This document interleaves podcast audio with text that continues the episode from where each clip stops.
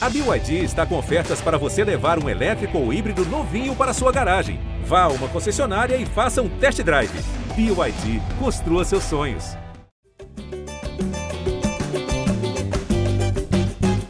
Gé Flamengo na área, começando mais um podcast dedicado a todo torcedor rubro-negro, edição de número 354, logo depois da vitória do Flamengo sobre o Grêmio por 2 a 0 lá em Porto Alegre, no jogo de ida das semifinais da Copa do Brasil. Flamengo encaminhando, ou pelo menos dando um passo importante rumo a mais uma decisão na Copa do Brasil. Eu sou o Jorge Natan e hoje tem ao meu lado o Arthur Mullenberg, o nosso senhor, voz da torcida, e também o Caio Mota, diretamente lá da Arena do Grêmio. Ele que está com algumas questões de internet, obviamente ele está direto do estádio, então a gente entende qualquer problema técnico. Vou começar com o Arthur Mullenberg, tá já com esse sorrisinho no rosto, né, Arthurzão? Porque mais uma noite de Copa, mais uma quarta-feira, em que o torcedor rubro-negro certamente vai dormir feliz. E a rotina vem sendo. No domingo, o torcedor do Flamengo reclama, na quarta-feira ele tira onda, né? Natan, boa noite. Boa noite quem está ouvindo. Dormir para quê, amigo? A gente vai ficar curtindo aqui a internet, meme pra caramba, replay de tudo. Estava vendo agora mesmo o nosso amigo Igão lá com o, o PC discutindo os lances discutíveis. Aí, Caizão voltou. Cara, é isso. Uma, um jogo muito bom. O Flamengo dando provas de que sabe jogar o jogo, né? É um time que está sabendo jogar essas competições. O nível de concentração é muito alto. Os caras realmente sabem o que estão fazendo o tempo todo. E eu queria só que esse mesmo modelo pudesse estar sendo jogado também no brasileiro. Mas eu entendo a dificuldade de manter essa pressão. O Flamengo jogou muito, com algumas atuações individuais incríveis. Eu vou citar rapidinho aqui o nosso amigo Fabrício Bruno, que meteu o Luizito Soares no bolso. Impressionante. Felipe Luiz, classe pura. Vitor Hugo, porra, cara, e Gabigol, né? Gabigol, senhor do jogo, o entertainer, dentro do Flamengo, que é o maior produtor de conteúdo do Brasil, o Gabigol é o maior produtor de conteúdo. É o tempo todo, chama o jogo para ele, deixa todo mundo louco, e tá aí. Revezamos mais uma, estamos quase lá na final dessa Copa do Brasil. Show de bola, Artuzão. Vou dar as boas-vindas então ao Caio Mota, que ele está direto lá da Arena do Grêmio, acompanhou de perto essa vitória rubro-negra, Caio. O Flamengo que nas Copas ainda não perdeu nenhum jogo com o Jorge Sampaoli e o próprio Sampaoli, na entrevista coletiva que você estava presente, acabou de admitir um lado mais copeiro dessa equipe. Mais uma quarta-feira em que o torcedor rubro-negro fica agradado com a atuação do time em um dia decisivo, né? Fala Natan, fala Arthur. Achei uma atuação é, até impressionante do Flamengo, pela forma como o Flamengo conseguiu se encontrar no decorrer da partida. Essa questão do lado copeiro ou não, acho que a pressão é um time que se acostumou a lidar bem com ambientes hostis. Acho que isso é levado muito em conta também. Mas achei que o Flamengo, até os 20 minutos do primeiro tempo, é, passou por dificuldades aqui na arena. Achei que o time demorou para se encontrar. É, o jogo, aquele jogo de saída de bola mais curta não funcionava, o Grêmio conseguia subir uma pressão desde a da saída de bola lá em cima e impunha dificuldade. O Matheus Cunha, em alguns momentos, tentava uma transição direta, buscando até o Bruno Henrique, que eu acho que no começo do jogo foi um grande desafogo desse Flamengo. Teve aquela bola ali em que ele dá o passe errado, o Thiago Maia também demora a tomar a decisão e o Grêmio quase marca, mas, mas foi um time que, com o passar do tempo, acho que muito pela capacidade de controle dos nervos, até do Felipe Luiz ali, conseguiu se encontrar, conseguiu assentar essa questão toda e aí se aproximou e a partir do momento que se aproximou, conseguiu se conectar com muita facilidade e eu acho que a partir dos 20, 25 ali foi um, um jogo extremamente seguro, soberano do Flamengo na arena aqui, onde eu acho que o 2 a 0 fica, ficou barato e acho que a eliminatória tá, não está decidida porque é futebol, mas está muito bem encaminhada para esse Flamengo que, a partir de um, de um momento também, acho que a soberania do Flamengo no jogo, o domínio com a bola no pé, é, fez com que o Grêmio deixasse de jogar e pudesse gritar mais, tentar levar a torcida para um ambiente ainda mais hostil, ainda mais de, de, de, de, pressão. O time do Flamengo não, não sucumbiu a isso. É um time que, quando você tenta é, é, é partir para a gritaria e se enervar, aí, você, aí mesmo que você vai ficar na roda, e foi o que esse Flamengo fez. Achei que assim, difícil você apontar é, jogadores que tiveram uma atuação abaixo nos 11 iniciais, pelo menos. É, Felipe Luiz, absurdo. Fabrício Bruno, incrível, tanto na imposição física quanto no, no jogo de velocidade, quando o Ferreirinha entrou, muito bem na marcação ao Soares. Vitor Hugo também fez uma grande partida. Thiago Maia, depois desse início ruim do Flamengo, se encontrou também, fez um grande jogo. O quarteto ofensivo muito bem. O Ribeiro, que eu vi algumas críticas, para mim foi um dos melhores em campo pela forma como ele conseguiu entregar defensivamente e ofensivamente, talvez aqui do estádio tenha sido um pouco mais fácil ter essa percepção do quanto que o Ribeiro foi participativo na fase defensiva principalmente. Então, assim, achei que foi um jogo mesmo é, de manual do Flamengo e cada vez mais está à vontade aqui na Arena do Grêmio. Se não me engano, são seis jogos seguidos, é, sem derrotas, quatro vitórias e, como eu disse, dois zero acabou ficando barato para o Grêmio. É, o torcedor do Flamengo lá da década de 90, dos, dos anos 2000, né? Se ele vi, visse, encontrasse alguém do Flamengo do futuro e falasse assim, pô, lá para 2019, 2020, 2020 e tanto, o Flamengo vai mandar lá na Arena do Grêmio toda vez que visitar, certamente teria muitas dúvidas do torcedor do Grêmio do Flamengo do passado. Só dando as boas-vindas, estamos ao vivo aqui no GE, no YouTube, no TikTok, na Twitch. Então, a galera que quiser chega mais conosco, participe através do chat no YouTube. Boas-vindas para Catarina Lucena, Luiz Correia, Eduardo Pereira, Matheus William, Gabriel, Jaime Oliveira, Zac Martinelli, Brian Silva, a mãe da família Nato, Kevin Alves, Felipe, Nilo Carlos, o grande Tosa, um abraço para o Tosa, de vez em quando, quase sempre está aqui conosco, audiência é, qualificada do Tosa, um abração para ele, mandando um abraço, ele está mandando também para o Arthur, para o Caê e para a Letícia. Daqui a pouco a Letícia entra, o Caê está lá no, no, sul com ela, ela depois a Suderd vai informar a substituição. Arthur e Caê, já que vocês já começaram citando as boas noites né, que diversos jogadores tiveram, vou jogar a pergunta para a galera e para vocês dois também. Quem foi o craque da partida? A gente teve grandes atuações defensivamente, vocês já citaram alguns aí. Eu acho que o Felipe Luiz teve mais um recital, assim, não canso de elogiar esse cara. E eu acho que muita gente que xinga o Felipe Luiz deve ficar com vergonha alheia quando ele tem uma atuação dessa. Fabrício Bruno, próprio Wesley, tendo a melhor atuação dele aí com a camisa rubro-negra, mas na frente também. Te viu mais uma vez a fusão fazendo grande diferença, né? O Bruno Henrique e o Gabigol. E aí, o, o grande Artuzão, para você, quem foi o craque da partida? Bom, logo no começo eu citei um monte de caras que eu admirei, né? Esqueci de falar do Wesley a quem eu venho falando bem há muito tempo, principalmente por uma coisa espiritual dele, da maneira que ele entra no jogo, a vontade que ele demonstra. Acho que isso contagia ao torcedor e também aos jogadores, enfim. O moleque é muito potência, brother. Então, parabéns para ele. Mas, para mim, o melhor jogador foi o Gabigol. Não foi uma atuação espetacular do ponto de vista técnico, nem de deslocamento tático, mas o controle que ele tem da emoção do jogo, do patos da partida. Né? Ele faz com que as pessoas joguem o jogo dele. Ele sabe fazer isso. Ele tira completamente do eixo o time adversário. Os caras perderam a cabeça. O Luizito estava doido para ele ganhar um cartão de qualquer jeito. Ele sabe parar o jogo, sabe se jogar, fazer o teatrinho dele. E, por incrível que pareça, conseguiu a proeza de enfrentar o Klaus e não receber cartão amarelo. Eu não sei se ele já tinha conseguido essa marca, esse recorde na carreira dele antes. Mas hoje, mesmo fazendo tudo que ele fez, ele não levou cartão. Está de parabéns, para mim foi o melhor. Boa, o Gabigol tem esse domínio na torcida, né? Apesar de ter perdido o pênalti, eu acho que isso pesa um pouco, né? Contra a atuação do Gabigol. Para mim, Bruno Henrique brilhou nessa tomada de decisão, mas eu, eu daria esse prêmio para o Felipe Luiz. Atuando como volante ali no segundo tempo, cara. Que jogador, é Felipe Luiz. Já vou deixar.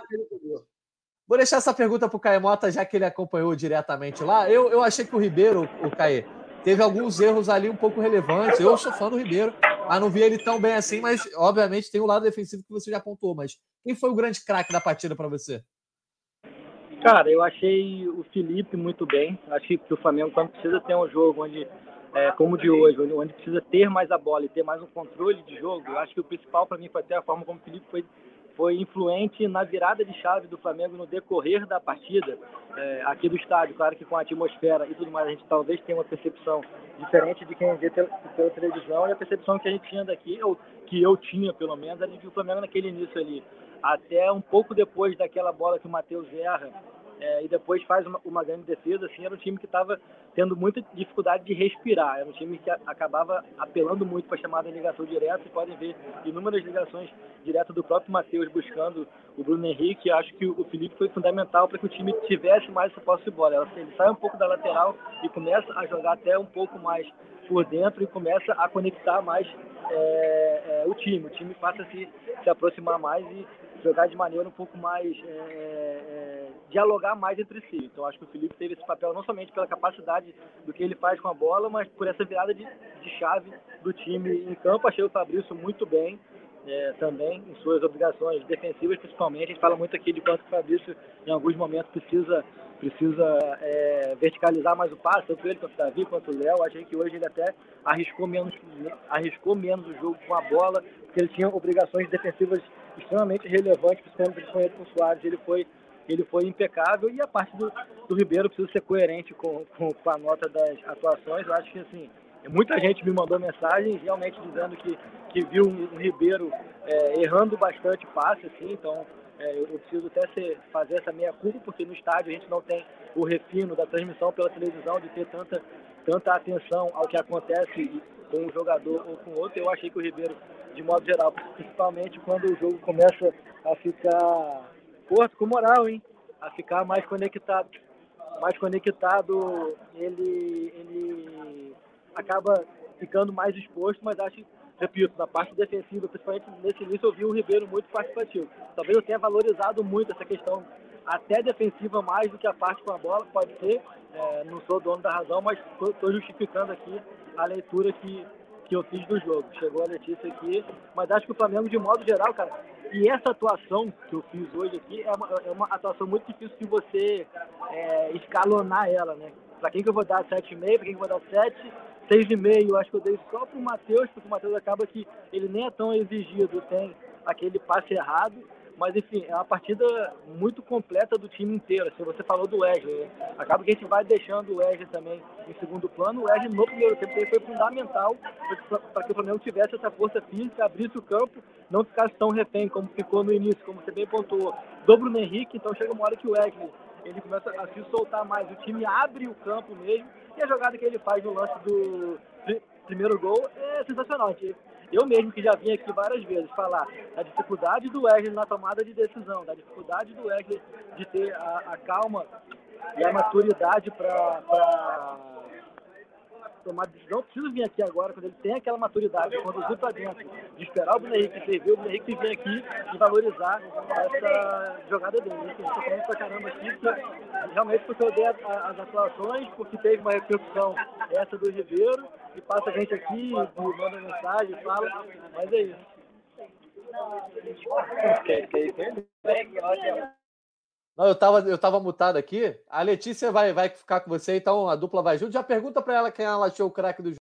Seja bem-vindo, Letícia Marques, está junto com o Caí lá na Arena do Grêmio. É, eu vi que tomou uma corneta ele, o Twitter inteiro estava falando. Tá, também, tá, o Twitter isso. todo falando que é inacreditável que a maior nota tenha sido do Ederson Ribeiro. Então, então, assim, quando o problema é a nota de atuação, nota boa, tá tudo certo, né, cara? Imagina se Exatamente. Fosse perdido. Eu não mais. sei se vocês já falaram aqui, mas também dei uma olhada rapidamente no Twitter e enquanto a gente estava na zona mista, os jornalistas conversando, que talvez fosse a melhor atuação do Flamengo Não sei se é, porque minha memória não me permite falar isso de forma muito rápida. Mas, assim, foi uma atuação muito boa, uma atuação é, digna de Copa, eu digo. E é uma atuação que o time tem curtido fazer, né? O Flamengo cada vez mais se torna copeiro e se torna um time que gosta desses grandes jogos, principalmente na casa do adversário. Cara, Natan, você me perguntou quem eu mais gostei, assim. Estava até conversando aqui com o Caê. Cara, Felipe Luiz, é, Bruno Henrique, é, e o Vitor Hugo eu destaco. E aí o Everton Ribeiro, como ele já destacou demais, eu não vou nem destacar aqui para não, não dar problema, entendeu? Correto. Não, cara, Sai do muro, escolhe um, escolhe um. Dono, na verdade, não. Talvez, é, talvez que eu tenha visto pela TV possa ter mais argumentos e mais, e mais é, assertividade do que eu. Eu só estou embasando a minha opinião. É, eu não vou ficar restrito a uma questão de ah, errou dois, três passes recuperou muitas bolas, né? Recuperou muita bola. Defensivamente, achei ele bem. Ele acaba participando de dois lances capitais do jogo, não dá pra ignorar isso, a gente está vendo e a expulsão do Kahneman. Enfim, cara, é isso. Também, se, ele não foi o melhor porque ele recebeu oito, a gente baixa para sete, também continua sendo uma boa atuação. É, e aí, assim, fica o Felipe como melhor. Acho que o Gabriel também a gente acaba é, deixando isso, eu pelo menos deixei em segundo plano, porque acaba que a gente fica aqui. Quem se destaca tanto, tanto, tanto repetidamente. Nesse cenário, a gente acaba tra trazendo uma normalidade que não é. É um jogador que até coloquei na própria atuação, para quem parou para ler, que é um jogador que se alimenta de ambiente hostil. Né? É como que assim, as torcidas adversárias precisam começar a jogar ursinho para ele, fazer coração para ver se ele rende menos nesses jogos. Porque enquanto começarem a xingar, quem tem Soares não precisa de você e tudo mais, mais ele vai entregar, mais ele vai performar. Um jogador que historicamente tem esse tipo de comportamento. É, em algum momento do jogo ali, acho que foi também quando teve essa virada de, essa virada de melhora do Flamengo. É, ele investe de papel com a Rascaeta, o Arrascaeta se afunda mais entre os zagueiros, ele vem jogar quase que de meia. Ele cresce muito de produção ali passa a ser muito mais participativo. Enfim, acho que foi uma atuação onde, é, se eu fosse pontuar alguém assim, que, me, que eu esperava mais, seria mesmo do Alan, que fez mais um jogo, onde ele entra afobado, ele recebe o segundo cartão do jogo na Copa do Brasil, e não é nem de perto ainda o Alan que a gente espera, que a torcida espera, que a gente viu no, viu no Atlético, mas ainda é tudo muito cedo, muito precoce. Poderia falar aqui do Varela, mas acho que do Varela a gente nem espera mais nada, né? Varela ele entra mesmo para ser burocrático, cumprir ali o papel dele de é, conter os avanços, do, os avanços do, do Cebolinha e tá tudo certo. O Arthur, tem aqui vários comentários, ó, a galera elogiando o Felipe Luiz pra caramba. Inclusive, quem elogiou o Felipe Luiz no Twitter e tá aqui acompanhando a gente é o Fred Gomes. Tá de férias, mas está acompanhando a nossa live, nosso GE Flamengo. Fred Gomes não consegue tirar férias 100% desse podcast. José Alves aqui no chat. Estou Felipe Luizado. Paulo Henrique Marques de Oliveira, Felipe Luiz deveria ser eterno. Que jogador. Davi Vasconcelos. Tenho ficado triste vendo o Felipe Luiz jogar ultimamente. Triste porque ele está perto de parar de jogar. Merecemos ver mais ele com a camisa do Mengão. Mas também, Arthur, a galera não esquece de elogiar o Gabigol como você já fez e o Bruno Henrique. O Mário Chinari dizendo que o craque da partida foi o Gabigol pelo nome, pelo peso, pela mandinga, né? É o que ele diz. O Breno Meiorras, um abraço para o meu amigo Breninho. Tá maluco? Essa dupla de ataque é boa demais, não tem como não gostar.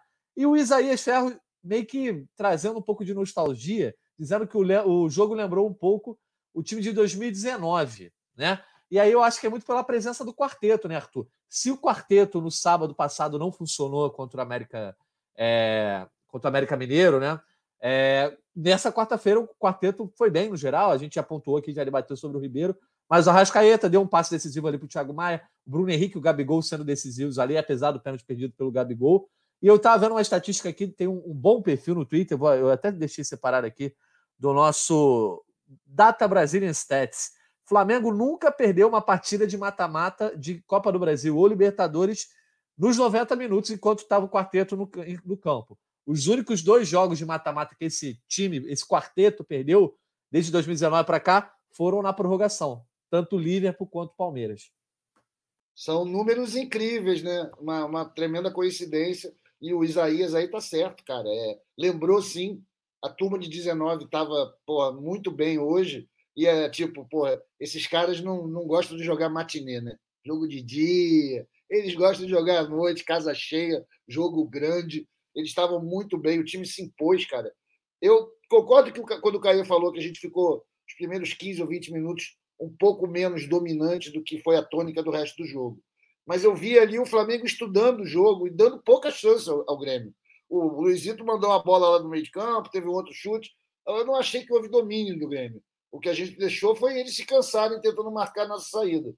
E depois que a gente pegou o jeitinho, a gente veio muito bem, com controle do jogo o tempo todo e essa consciência de saber o que está fazendo em campo dá uma tranquilidade, cara, para quem a gente está torcendo, né? A gente vê que o cara sabe o que está fazendo. Isso aí, muitas vezes no Campeonato Brasileiro, a gente não consegue ver, não consegue perceber. E essa diferença de intensidade, eu acho que tem tudo a ver com a grandeza do desafio esportivo. Todo mundo é humano no Flamengo. Naturalmente, você num jogo desse, tu fica com mais tesão, você vai com mais corrida na bola, você se joga mais. E espero que continue assim nos próximos mata-mata. Faltam poucos jogos para ser campeão da Copa do Brasil, se você for considerar tem mais três jogos, dá para ser pentacampeão da Copa do Brasil. Um tremendo título para um ano em que a gente jogou seis meses fora, né? Continue assim. Qual o tamanho exatamente dessa vitória, dessa vantagem? É, no, na questão do mata-mata, o jogo de volta aqui no Maracanã, a gente vai ter que esperar é, algumas semanas aí para ver essa partida de volta. Mas o Flamengo constrói uma vantagem que nos últimos tempos tem sido muito boa, né? Na, na maioria das Copas, o Flamengo tem sustentado essas vantagens é, no Maracanã? Você considera que a vaga está encaminhada, já está certa, já está tirando onda de classificado em mais uma final, ou ainda tem que ter um pouco mais de cuidado, a questão é, do Grêmio poder reverter essa vantagem do Flamengo aqui no Maracanã? Cara, eu acho que não dá para tirar onda ainda, porque a gente tem lutado durante o ano todo com a inconstância, né? Como o time não consegue repetir seguidas vezes um padrão de jogo. É lógico que o placar é muito favorável para a gente, mas em 2014, por exemplo, a gente saiu do Maracanã jogando a primeira em casa com 2 a 0 no Atlético Mineiro e se deu mal lá no Mineirão. Né? O Grêmio tem lá 11 jogadores, os caras podem ficar fins, também tem os deuses dele, as mandingas dele, as vontades e as tradições. E eles têm cinco Copa do Brasil, irmão. Inclusive, já ganharam da gente, não ganharam, né? venceram a Copa do Brasil dentro do Maracanã com um empate de 2 a 2 né? numa, numa final de Copa do Brasil, não sei se vocês lembram, em que o Flamengo não perdeu em 97. Empatou em 0 a 0 no, no Olímpico e depois empatou em 2 a 2 mas empatou fora de casa naquele tempo o gol deu o título para os caras. Então, não é para tirar onda ainda. Não custa nada mais 10 dias, 15 dias de sapatinho. O time está muito bem. Acho que vai ser bem difícil para o Grêmio, pelo, pelo Grêmio que é, fazer reverter isso daí, do Maracanã. O Maracanã lotado. É isso, cara. Eu estou confiante, mas não estou tirando onda. Não vou gritar que a gente já está na final ainda. É isso. Tem, tem uma enquete aqui no chat, Artuzão, é justamente para ver qual a opinião da galera que está nos acompanhando ao vivo. A ida para a final já está garantida? Sim, prefiro evitar a zica ou tem muito jogo ainda. Tem essas três opções. No final a gente dá uma lida aqui na opinião da galera. É, a Carla dizendo aqui, ó, Arthur comentando, é show de Mengão. São poucos que falam com propriedade. Me que tornei é fã desse cara, olha aí. É isso, pô, obrigado, Carla. Pô, não mereço, não. Eu tô aqui, pô, obrigado, valeu. Só falando as groselhas, né, Arthur? Porra, eu, tô, eu gosto de falar besteira, mas nem sempre eu acerto. olha só, o Alan Sá também elogiando o Felipe Luiz, o Rafael Galdense dizendo que o Wesley, Vitor Hugo e Felipe foram os melhores. Uh, o Vinícius Brito, cheguei agora, já falaram de Felipe Luiz? Que jogador usa uniforme ou smoking? Vamos falar então mais um pouquinho do Felipe Luiz, a gente já falou bastante aqui sobre o Felipe, mas aí, olha a Letícia aí chegando, ó, direto lá da Arena do Grêmio. Ô, tá Letícia, então. Agora, agora tá bem, bem, melhor, bem melhor o teu áudio. Então já chega falando não, de Felipe melhor, Luiz. Não sei se vai estar, tá, porque assim, eu tô andando aqui na arena, vocês viram que eu me separei um pouco cair, mas essa é a realidade. É assim que funciona o ao vivo é isso. pós-jogo. O importante é vocês estarem. Né? Não podemos esquecer. Olha aí. O importante é, é vocês estarem aí direto do campo de jogo. É sempre importante a presença do setorista, mas o áudio está bem melhor, então você já vai, já chega falando do Felipe Luiz, tá, você chegou falando sobre as atuações individuais. Felipe Luiz, que na ausência do Ayrton Lucas, que muita gente ficou ali alarmada no começo do jogo, né? Um dos caras pensando os principais do Flamengo na temporada.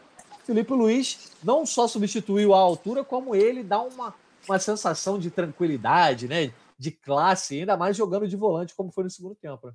Eu, li, eu queria começar falando do Felipe Luiz, uma coisa que é muito engraçada. Eu acabei de ler no Twitter, passando rapidamente, mas estava falando sobre um torcedor do Flamengo que faz uma publicação falando que o Felipe Luiz deveria ser eterno e o tempo não deveria passar para ele, né? Porque o que ele joga de bola realmente é a gente ficar falando, tipo, chovendo molhado, porque chega a ser até cansativo.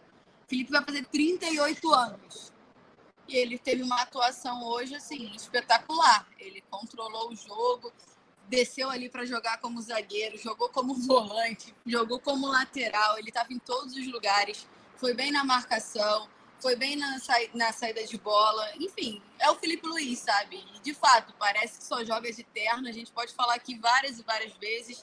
É, parece que toda análise do, dos jogos do Felipe Luiz, assim, ele que não vem jogando muito, então torna tudo muito mais emblemático, né? Então, assim, quando ele é titular, você para e pensa assim, caraca, ele realmente joga muita bola. E acontece isso, porque ele não é titular todo jogo, então ele fica cinco, seis jogos sem, sem ser titular, e aí você reflete de novo e você tem a dimensão do que é o Felipe Luiz. E, enfim, é, não sei se ele joga de terno, de smoke, enfim, só sei que ele joga muita bola e o torcedor do Flamengo, com certeza, é para aplaudir de pé esse jogador. A Letícia foi na mosca, Natan, que a questão do, do Felipe Luiz passa pela lei da oferta e da procura mesmo. ele, na medida que fica mais raro a gente vê-lo jogar, quando ele entra num grande jogo, jogando bem, a, a, a, é como se fosse aumentar, magnificado tudo que ele faz.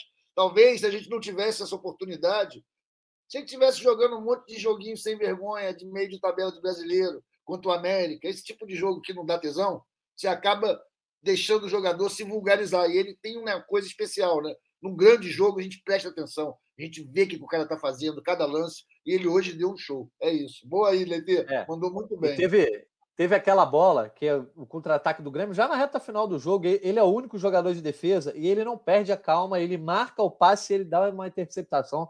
Pô, aquela ali eu parei, cara, como joga a bola. Tem um tweet do, do Fred Gomes que levanta uma questão importante, né? Ah, o Felipe Luiz tem que se aposentar em 2023, né? Perguntando para a galera. Não, só em 2030, 2040, tem que ir para a comissão. É um questionamento que certamente vai surgir, né, Letícia? Agora, nessa reta final de temporada, se o Felipe continuar aparecendo bem em oportunidades, é, como foi nesse jogo contra o Grêmio, porque ele tem contrato até o fim do ano, a renovação talvez seja um debate, ou mesmo a aposentadoria, aproveitamento dele na comissão técnica, certamente botando uma pulga atrás da orelha em quem já dava ele como é, aposentado no começo do ano. Né? Com certeza, como eu falei, né? Ele vai fazer 38 anos agora em agosto, o contrato se encerra em dezembro, e ele já falou, né, que ele quer terminar a carreira no Flamengo, não falou somente uma vez, já falou várias vezes. É, então, eu acho que vai ser a conversa talvez mais delicada de todas essas possíveis renovações em dezembro, porque pode passar por uma renovação por uma renovação para ele jogar, quem sabe, um campeonato carioca, que, que é naturalmente um pouco mais tranquilo, para ele ter mais, mais um pouquinho de jogo, mais despedida, pode ser. Pode terminar como foi Diego Alves e Diego Ribas ano passado, num grande jogo no Maracanã, ou ele pode decidir é, continuar jogando, e aí você vê até quando, ou ele decide de fato é, parar e começar essa vida que acredito que todo mundo já consiga perceber que ele quer e que ele tem capacidade, né? De ser um membro da comissão técnica, seja do Flamengo ou de qualquer outro clube, que aí é um passo que é uma decisão muito mais dele do que do Flamengo, né? Então vai se passar essa eh, dezembro assim, como eu falei, eu acho que vai ser a conversa mais delicada, porque depende muito do que o Felipe Luiz quer para a vida. Ele vai querer ainda jogar, que seja dois, três meses do Carioca ou quem sabe até o meio do ano que vem, é, ou ele vai querer de fato parar. E aí parar e vai fazer o quê? Vai ter espaço no Flamengo? O Flamengo vai querer? Qual cargo ele vai conseguir? Outro clube vai querer? Vai fazer um intercâmbio na Europa? Eu não sei. Então é uma decisão muito delicada e que ainda não começou a ser feita, né? Porque pelo que a gente escuta, o Flamengo só vai abrir essas conversas de fato é, a partir de. Quando fechar essa janela, né? Fecha a janela na semana que vem, aí dá aquela respirada, tem jogos da Libertadores. Eu acredito que depois dali o Flamengo começa a conversar de fato com as peças que precisam ter o contrato renovado, enfim, ou vão acabar com o vínculo na, em dezembro, né? Mas foi o que eu comentei antes. Para mim, a conversa do Felipe Luiz é mais delicada, porque depende muito mais é, do que o jogador vai querer para a vida. Boa, a Letícia está protegida do frio, do ciclone, que não foi também, né, Letícia? A galera perguntando. Tá tendo muito chororô aí, a pergunta do Mário Chinari, exatamente, perguntando sobre a reação aí na Arena do Grêmio, né? Letícia não, não, acabou que não teve muita, é, muitas reações, acho que negativas. O próprio Renato Gaúcho, na entrevista coletiva, é, tratou de afastar. Eu gostei muito, aplaudi essa declaração do Renato Gaúcho, falando que não tinha que falar de arbitragem, que achou que o Rafael Claus foi bem. Eu acho que o Claus errou para os dois lados, acertou para os dois lados. Enfim, deixa isso para lá. Agora, Nathan, Tuzão. Deixa eu falar então rapidinho, só um pouquinho. Fala do... com a gente do gramado, porque perguntou como é que foi, né? Se tá tendo chororô, enfim, essas questões assim. É, trazer um pouco do outro lado. O Caê estava aqui, participou do início com vocês, ele ficou na tribuna e eu fiquei lá no gramado. Então, o gramado dá uma outra dimensão do que acontece no jogo, né? Como eu sempre falo, é até difícil de você analisar quem jogou muito bem, quem jogou muito mal, porque você vê um outro tipo de, de, de jogo, é uma leitura totalmente diferente do que você assistir da tribuna, que também é diferente de você assistir em casa, né? Tanto que o Caê falou, talvez quem viu em casa casa e vi um outro Everton Ribeiro de uma outra forma. Mas puxando um pouquinho de como foi o clima no, no gramado, vou falar uma coisa que eu já falei aqui em outras oportunidades, se não me engano, falei no outro podcast, o Caí já falou aqui hoje, e é sobre o Gabigol. Ele é o personagem em todos os estádios que eu já fui cobrir o Flamengo. Não tem como, assim, ele é a grande atração da torcida rival.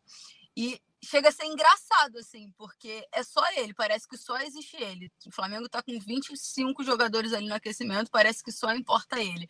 E aí, umas curiosidades, muito parecido com o que aconteceu com o jogo do Atlético Paranaense, que ele levanta, né, a, a coxa, a, o short, né, na coxa para mostrar a tatuagem ali pro Atlético Paranaense. Ele hoje fez o. A torcida estava xingando ele no aquecimento, e aí ele fez assim: calma, espera. E aí, tudo bem, beleza. Na hora que ele saiu do aquecimento, ele sai fazendo cinco. Aí ele faz um, dois, três, quatro, cinco e fica assim para a torcida e desce ali. E entra, não desce, não, né? Porque não tem escadinha, mas segue para o túnel. E aí fez isso durante o jogo. Achei muito curioso, teve um lance dele com o Kahneman, um pouco antes do Kahneman ser expulso, que ele discute ali com o Kahneman e ele levanta a coxa também. A mesma coisa que ele fez contra o Atlético Paranaense e dá uma mexida assim, um tapinha assim na tatuagem para mostrar pro, pro, pro, jogador do Grêmio também. E na hora do gol, ele vai comemorar do lado que ele faz o gol, e aí depois ele dá a volta e comemora é, naqueles tradicionais três pulinhos que ele tem feito, né? E faz a pose que ele sempre faz para a torcida do Grêmio.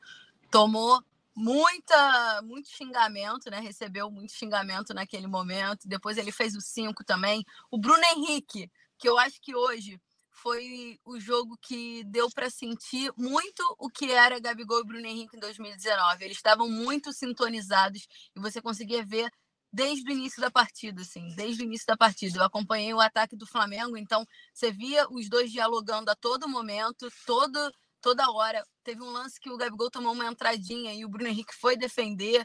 É, o Gabigol deu um expor no Bruno Henrique, o Bruno Henrique não deu o passe, enfim, eles estavam muito sintonizados e o Bruno Henrique também estava provocativo, uma coisa que não acontece. A gente conseguiu ver o Bruno Henrique fazendo cinco também para a torcida do, do Grêmio, depois ele ficou mandando beijo, assim, é, meio que num debochezinho, assim, mas o, foi um Bruno Henrique no espírito Gabigol e a dupla muito sintonizada, tal qual 2019. Então, eu queria trazer um pouquinho desse panorama do que foi ver esse Flamengo e Grêmio pela, por essa semifinal do gramado. Prato cheio pro Arthur. Vai lá, Arthurzão. Pô, pô, a Letícia trouxe umas coisas muito boas mesmo lá do gramado. Eu imagino que a qual seja a onda lá embaixo, né? Eu nunca vi um jogo de futebol do Flamengo do gramado, mas é, deve ser uma doideira.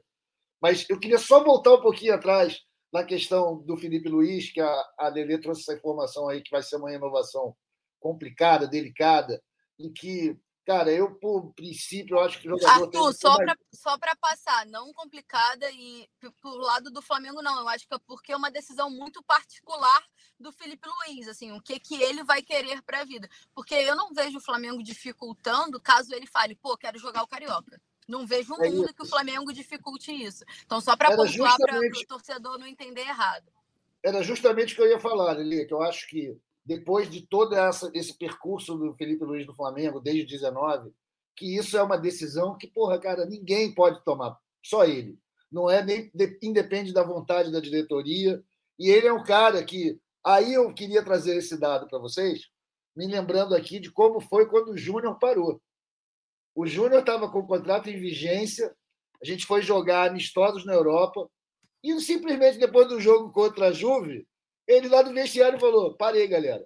Não teve festinha, não teve matéria antes. Simplesmente falou: chega, parei, acabou, galerão, valeu, vou para casa. Então, essa postura dos grandes jogadores, e que o Júnior é porra, incontestável, eu acho que o Felipe Luiz certamente vai tentar jogar enquanto ele tiver algo para entregar. Né? Não vai forçar a barra. Porque ele tem se poupado, ele ficou um tempão sem jogar durante essa temporada. Né? A gente até foi criticado por isso, por ter renovado o contrato com o cara e o cara não jogava.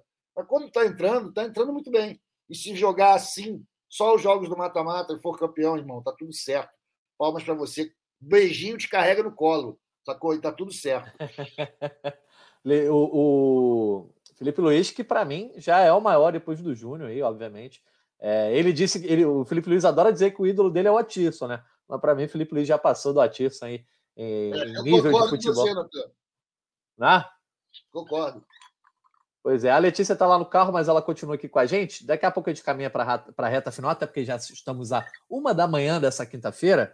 E a gente já vai. E ainda tem muito trabalho, tá bom? Para você também, né? Que eu sei que tu tá ligado na madrugada. Pois é, eu tô trabalhando na madrugada não, aqui na. Vocês têm, vocês têm emprego, porra, não chora não. Na, é na Copa do Mundo Feminino. graças a Deus. Eu tô na Copa do Mundo Feminino aqui, trabalhando né, nesse horário do, do, fuso horário da Austrália, mas o Arthurzão é o único que vai descansar aqui. A Letícia ainda certamente vai ter que deixar as famosas gavetas. Mas já olhando um pouco para o jogo contra o Atlético Mineiro, né? O Flamengo ainda mantém a esperança no Campeonato Brasileiro, até porque temos apenas 16 rodadas, são 12 pontos de desvantagem para o líder Botafogo, e tem esse jogo complicado fora de casa é, no próximo fim de semana. E a galera traz aquele debate, né, Arthur? Arthur e Letícia, né? Uh, o João Lucas Marinho diz aqui: não sei, hein? Depois de hoje fica mais fácil de pensar que o time tira o pé no Brasileirão. Se quisesse, ia estar brigando pelo título lá também. Alan Nunes: o jogo de hoje é a prova de que os jogadores estão escolhendo os jogos de que querem jogar. O time querendo jogar é impossível segurar. Mário Schneider: como é que esse time não joga assim no brasileiro? Nem parece que é o mesmo time. A gente já debateu isso aqui, pô, 50 podcasts nessa temporada é, sobre querer ou não querer jogar. Mas o fato é, Arthur, é, o Flamengo não tem repetido no Campeonato Brasileiro, nos fins de semana, como eu brinquei aqui, né, na Liga, o desempenho dos jogos de Copa. O próprio São Paulo admitiu isso, e depois a Letícia até pode falar sobre a declaração dele, meio que falando desse lado copeiro que o Flamengo vem apresentando com ele. É, já disse aqui, não perdeu ainda nenhum jogo de Copa com o São Paulo. Mas como acreditar que o Flamengo possa manter o desempenho nesse jogo contra o Atlético Mineiro no fim de semana? É questão anímica, motivacional, é uma questão de é, no encaixe de jogo mesmo. Você mantém a esperança de que essa atuação possa pelo menos se repetir em empate no fim de semana, Arthur? Eu, eu, me, eu mantenho a esperança, Natan, pelo seguinte: eu acho que está tudo muito intimamente ligado ao desafio esportivo.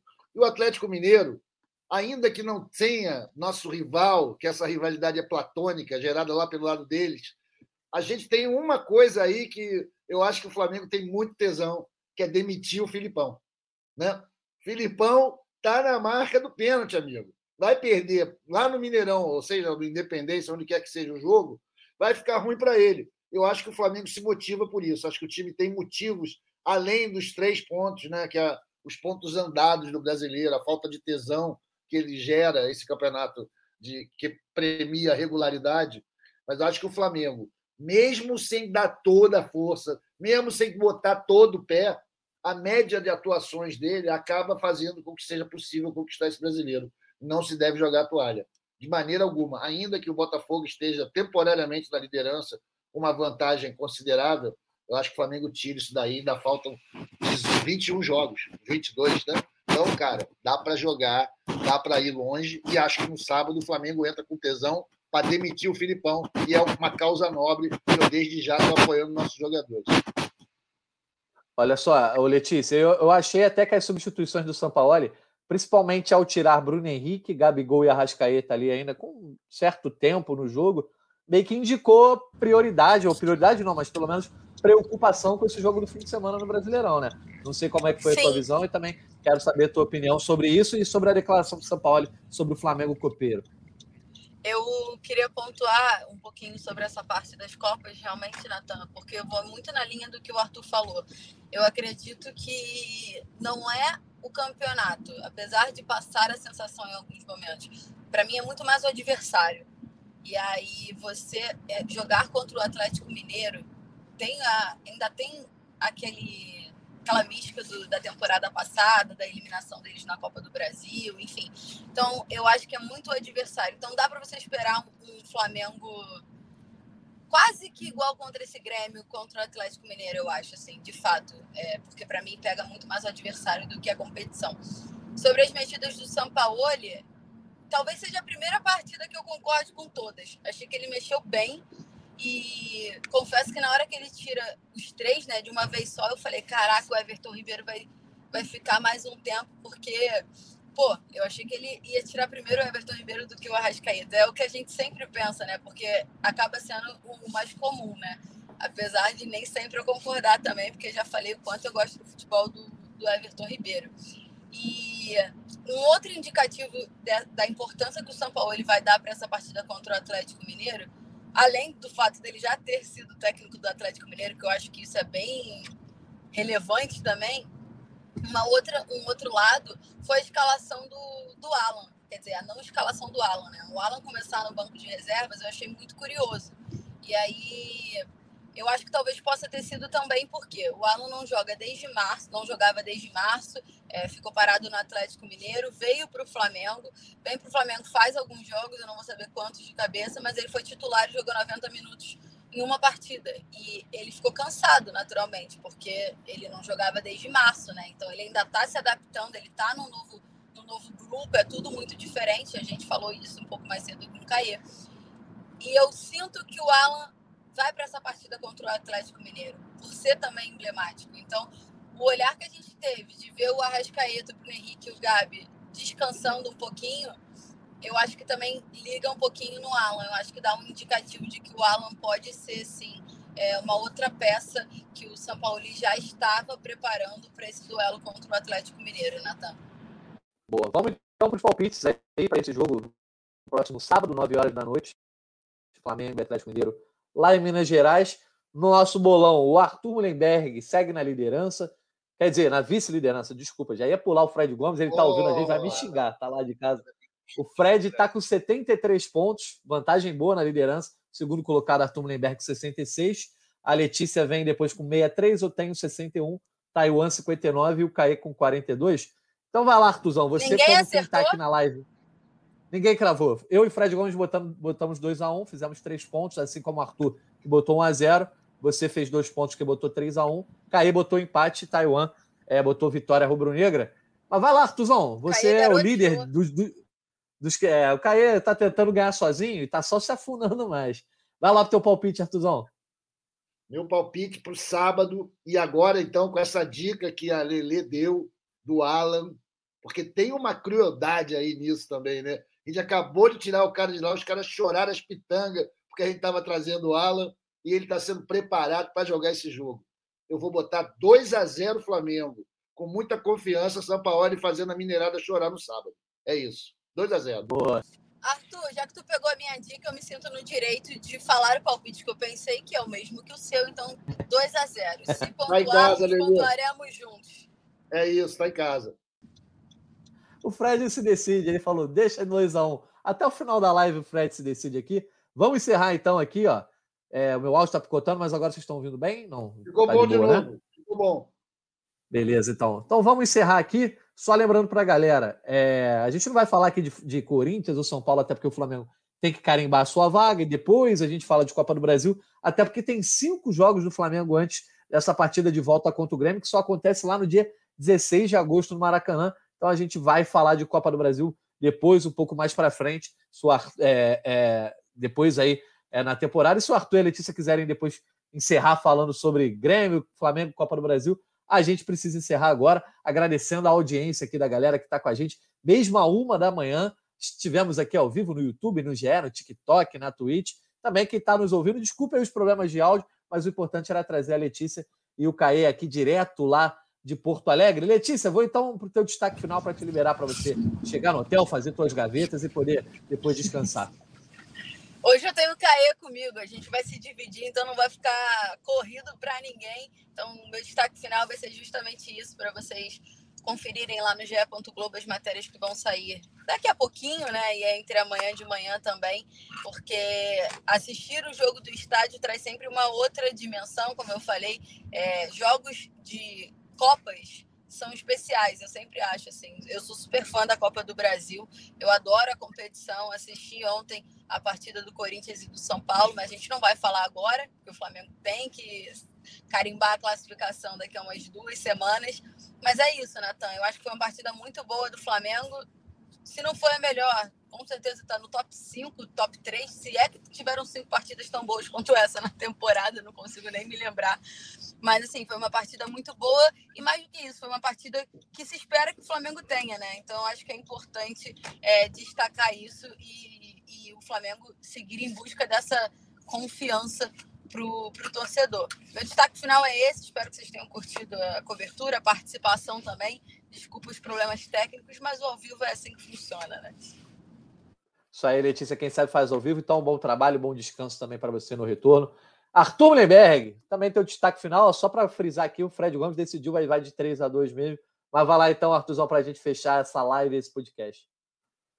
Falou, galera. Me despedindo aqui da Letícia, de você, Natan, da Paula aqui no back, backstage, galera que estava ouvindo, obrigado.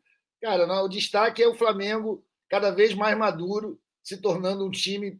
Hegemonia é isso, galera. Não é só ganhar, liderar o campeonato com vários pontos de distância sobre o segundo, não. É ganhar os campeonatos e nas partidas decisivas fazer o jogo a seu favor. E o Flamengo está sabendo fazer isso. Ainda que a gente reclame de falta de intensidade, que não é o Flamengo dos nossos sonhos, que saudade do Jesus, o Flamengo está chegando lá. Vamos em frente, vamos confiando. Sapatinho frenético até o próximo jogo, não é hora de pensar nisso agora. A gente tem aí o brasileiro, tem o Olímpia, que vai ter uma coisa legal, que é o seguinte: vão carregar o ingresso no cartão, não vai precisar pegar papel antes. Muito bom. Maracanã vai estar bombado, todo mundo de bom humor. É isso aí, valeu, galera. Um abração para vocês. Até a próxima.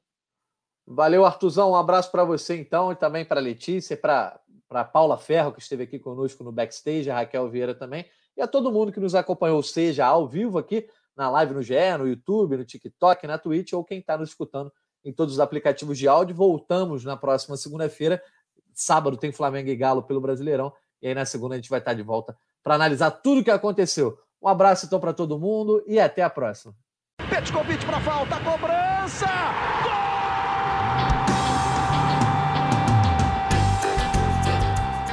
Sabe de quem? Do rubro-negro da nação é o GE Flamengo.